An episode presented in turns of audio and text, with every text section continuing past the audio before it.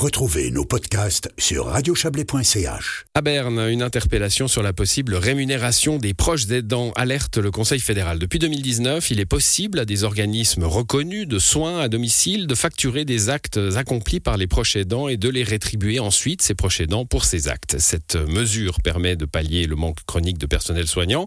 Euh, L'interpellation est signée par le Conseil national Le Centre Valaisan, Benjamin Roduit. Il ne remet pas en cause la pratique, mais s'interroge sur la rétribution rétrocédée aux proches aidants. Bonsoir Benjamin Reduit. Bonsoir. La pratique est, méconnue. Hein. Moi, je ne la connaissais pas. Euh, un, organisme de soins à domicile qui va chez une personne âgée, euh, un couple de personnes âgées peut dire voilà, bah ça, ça c'est vous qui le faites. On va se faire rembourser par l'assurance maladie. On va vous redonner une partie de l'argent. Voilà, tout à fait. Des organisations comme Spitex hein, ou ASFAM engagent effectivement des proches aidants et puis euh, les, les, rémunèrent.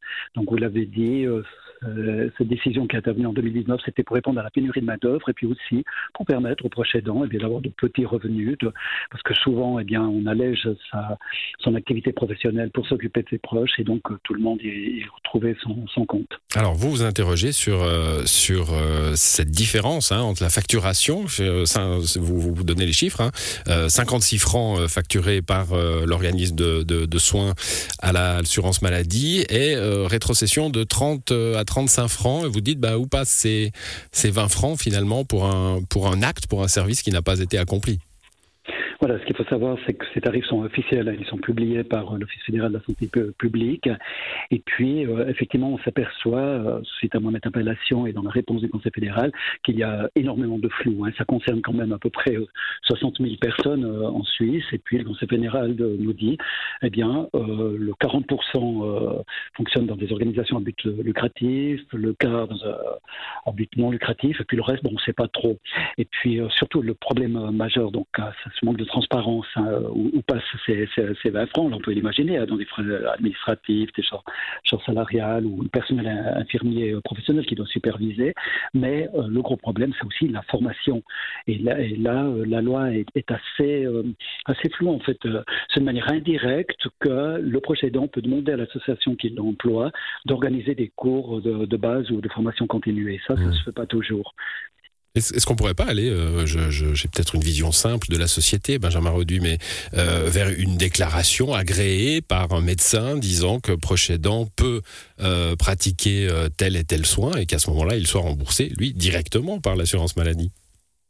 Alors, ce serait une alternative, surtout qu'il y a déjà euh, un devoir de contrôle euh, d'un médecin conseil au cas où on dépasserait 60 heures par trimestre. Et puis il y a aussi des sondages systématiques qui font qu'on y recourt parfois, parfois donc aussi à des, à des médecins. Alors ce serait une possibilité, mais ce serait peut-être trop lourd. Hein. Je crois que euh, les médecins ont surtout vocation pour, pour soigner et, puis pas, et pas pour faire de, l'administratif. Hein.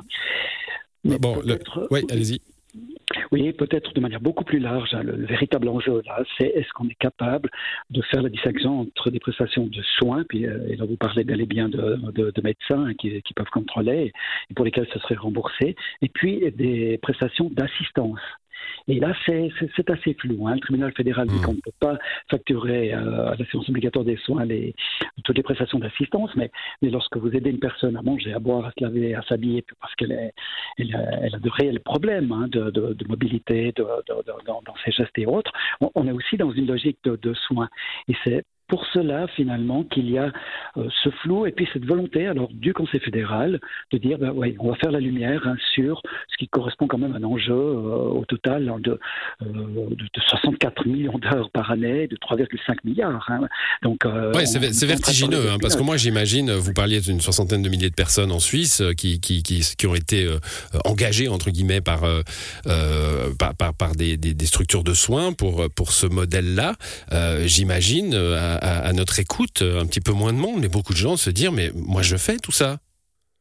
Voilà, exactement. Alors, euh, à partir de quel moment est-ce que euh, cette rémunération qui devrait être, à mon sens, en tout cas liée à une obligation de formation. Euh, vous savez, lorsque vous avez affaire à des, proches, il peut y avoir des situations de déprime, de, burn-out on n'est pas toujours habilité à faire face à ces situations. Il y a le secret professionnel aussi. Parfois, les, les proches aidants aussi se lassent hein, sur la durée. Et tout cela, eh bien, ça doit s'apprendre.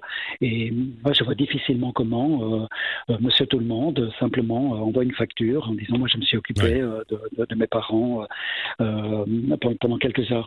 il y a une proposition hein, qui est pendante depuis 2012. Vous voyez si c'est long, hein, qui a été acceptée par le Conseil national, puis qui stagne actuellement dans les tiroirs du Conseil des États, et qui demandait effectivement de reconnaître en ligne directe. Reconnaître un statut. Par, les, par les procédants. Hmm. Donc, euh, vous voyez que, c'est, que, ça. c'est un vrai, un vrai enjeu de, de, santé publique, en tout cas, hein, parce qu'avec tout ce qu'on dit là, bah, ça, ça reste, euh, même si, si, ça peut être vu comme vertigineux, ça reste moins cher que des places de home, euh, que des, des, des structures d'accueil permanent.